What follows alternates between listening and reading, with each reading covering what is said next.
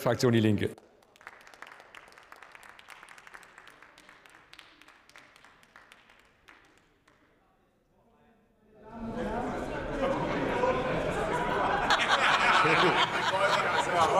Nein, das ist ja nicht. Darf ich darauf hinweisen, ich bin nicht alleinige Herrscher der Technik, sondern ich habe noch mehrere andere hinter mir, die, die technisch versiert sind. Aber es geht jetzt nicht um Dynamo Dresden, sondern RB Leipzig, liebe Frau Klöckner. Was? Man, sieht, man, man sieht, die Wettbewerbsbedingungen sind nicht immer gleich. ähm, Herr Präsident, meine Damen und Herren, das Versprechen der Marktwirtschaft lautet, Wettbewerb führe zu besserer Produktqualität, zu niedrigeren Preisen und zu effizienterer Nutzung von Ressourcen. Doch wo einzelne Märkte von wenigen privaten Konzernen beherrscht werden, ist von Wettbewerb meist wenig übrig. Wer seine Lebensmittel im Supermarkt einkauft, ist meist auf Edeka, Rewe, Aldi oder die Schwarzgruppe mit Lidl und Kaufland angewiesen. Allein diese großen vier haben hier einen Marktanteil von 76 Prozent, Tendenz steigend. Entsprechend hoch ist deren Erpressungspotenzial gegenüber kleineren Zulieferern, entsprechend groß der Spielraum bei der kreativen Preisgestaltung und entsprechend hoch die Profite. Ich finde ein unhaltbarer Zustand.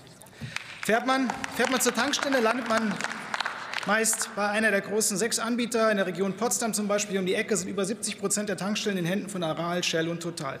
Die Auswirkungen hat man spätestens beim vermurksten Tankrabatt im letzten Jahr gesehen, der nur in Teilen tatsächlich bei den Verbraucherinnen und Verbrauchern angekommen ist. Aber solche Oligopole sind nicht nur ein Problem, wenn sie die Preise in die Höhe treiben. Auch der übermäßige politische Einfluss marktbeherrschender Konzerne ist und bleibt ein schwerwiegendes Problem. Recht die Macht der Konzerne, dieser altbewährte Slogan, sollte daher nicht nur für uns als Linke, sondern für alle Demokratinnen und Demokraten die Maxime sein. Und deshalb ist es auch dringend notwendig, endlich das Wettbewerbsrecht zu schärfen. Die Ausweitung der Befugnisse des Bundeskartellamts, die erleichterte Abschöpfung von kartellrechtswidrigen Gewinnen, die Einführung einer gesetzlichen Möglichkeit, Konzerne in letzter Instanz auch zerschlagen zu können, das alles fordern wir als Linke schon lange, und es ist gut, wenn wir hier jetzt endlich weiterkommen. Es bleiben wichtige Punkte offen. So fragt der Deutsche Gewerkschaftsbund zu Recht, was eine behördlich angeordnete Zerschlagung eines Konzerns eigentlich konkret für die Beschäftigten bedeutet, für ihre Arbeitsplätze, für Betriebsvereinbarungen und Tarifverträge. Hier haben Sie Antworten verdient, meine Damen und Herren. Zudem, warum eigentlich sieht Ihr Gesetzentwurf die Entflechtung nur zur Behebung von nachgewiesenen Wettbewerbsstörungen vor, nicht auch bei anderen schwerwiegenden öffentlichen Interessen? Denn nochmal, Konzernmacht wird nicht erst dann zu einem Problem, wenn sie den Markt nachweislich stört. Schließlich, warum erwägen Sie nicht auch die Option als Instrument, die Überführung von marktbeherrschenden Konzernen in öffentliches Eigentum vorzusehen?